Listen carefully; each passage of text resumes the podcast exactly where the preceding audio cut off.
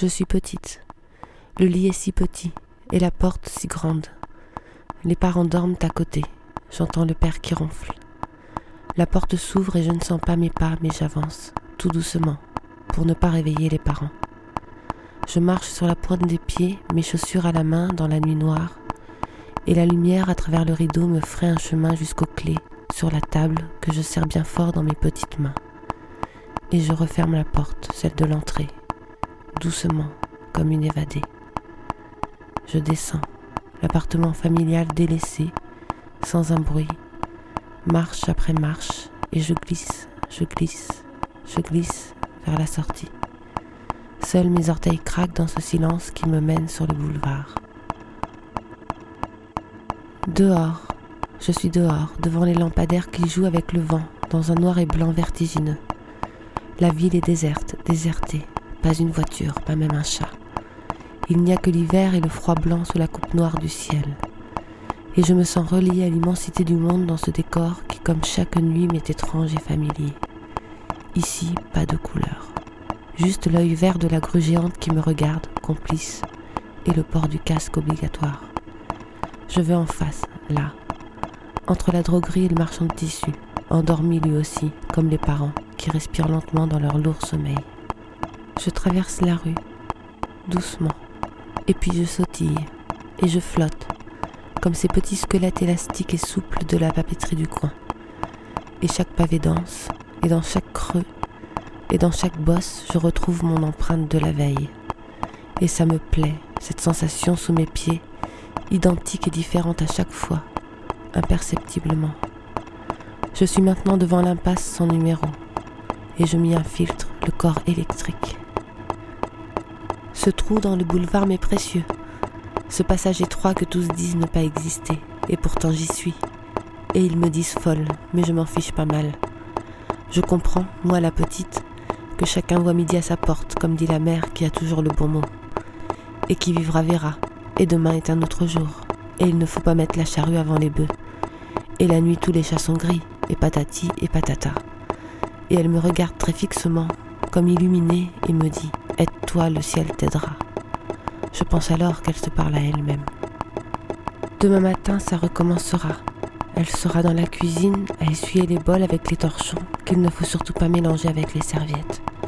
Car on n'a pas élevé les cochons ensemble et un tien vaut mieux que deux tu l'auras. Ces mots dans sa bouche ne cesseront de remuer. Mais pour l'heure, la mère dort, et elle doit rêver à foison, enroulée dans la fatigue du père sous les dredons. J'y pense à tout ça.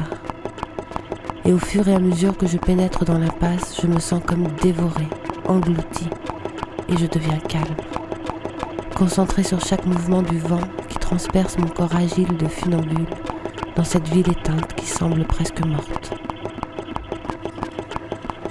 La grue, triste et rouillée, me salue.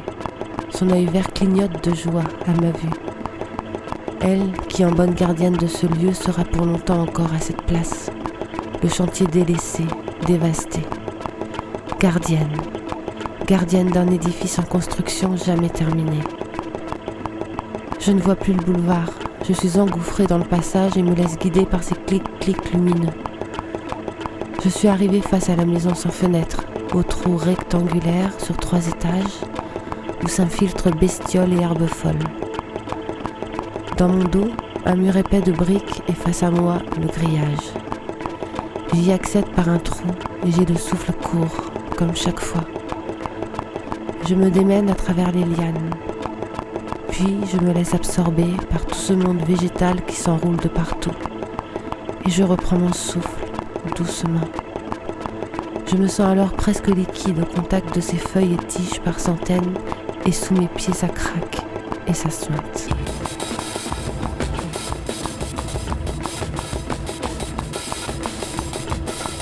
Une fois à l'intérieur, les barres métalliques de l'échafaudage, la pierre et la végétation se côtoient, en toute sympathie. Je m'y sens bien. Je m'accroche alors à une barre argentée et je m'y enroule en une arabesque jubilatoire, du lierre en guise de chevelure. Je tourne, tourne et tourne et je ris à coups de hoquet, puis je chute au sol, étourdi. Je me relève doucement Et avec ma lampe, je déambule, épiant chaque recoin, chaque fissure, épiant le temps qui passe et cherchant les changements opérés, indiscernables, sauf peut-être cet envahissement toujours plus volubile de la nature débordante. Arrivé tout en haut, je m'allonge un peu, à même le sol, et je regarde le ciel étoilé à travers la bâche trouée qui sert de toit. Je m'assoupis un instant, mais le froid me ravive très vite. Et puis je dois rester attentive pour entrer avant le réveil des parents, emmêlés au chaud, pendant que je dérive et me délie. Ça va être le moment maintenant, mon rituel de la brasse volante. Je me lève doucement je ferme les yeux et j'imagine l'eau de la mer, ses vagues et son écume. Et je brasse l'air avec mes bras, comme font les chiens avec leurs pattes quand ils nagent. Puis, peu à peu, j'accélère le mouvement et je me mets à remuer les jambes en une danse saccadée. Concentré, je vais de plus en plus vite jusqu'à sentir la bonne vibration qui me fait lentement décoller du sol. Je suis pendant un petit temps dans un effort continu pour rester en lévitation puis cet effort se dissipe et se transforme en une légèreté naturelle. Je ne sens plus mon corps. Je suis comme ivre et réceptive à chaque frôlement de l'air sur ma peau. Je nage enfin au-dessus du sol.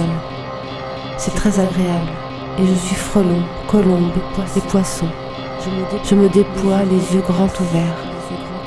Petit à petit, l'oiseau fait son nid. Et moi, je vole, je vole, tardant à revenir au lit. Les escaliers n'ont plus de marche et je descends peu à peu en plongée, en traçant des courbes hallucinatoires, tête à l'envers, jambes frétillantes et bras allongés. L'espace est métamorphosé, ample et comme retourné, et je virevolte dans tous les sens, devenant cet espace tout entier. Je me pose enfin sur un serre-joint avec mes pattes d'oiseau et je regarde le ciel qui commence à se lever. Les couleurs apparaissent, c'est l'heure de rentrer. Le rose et le gris bleuté à l'horizon me le chuchotent gentiment. Je détends mes jambes, ferme un peu les yeux et me laisse glisser jusqu'à terre. Je ramasse mon bonnet, mes chaussures et ma lampe, encore tout envoûtée par tant de joie évanescente. Et je retourne dans ma chambre, très vite.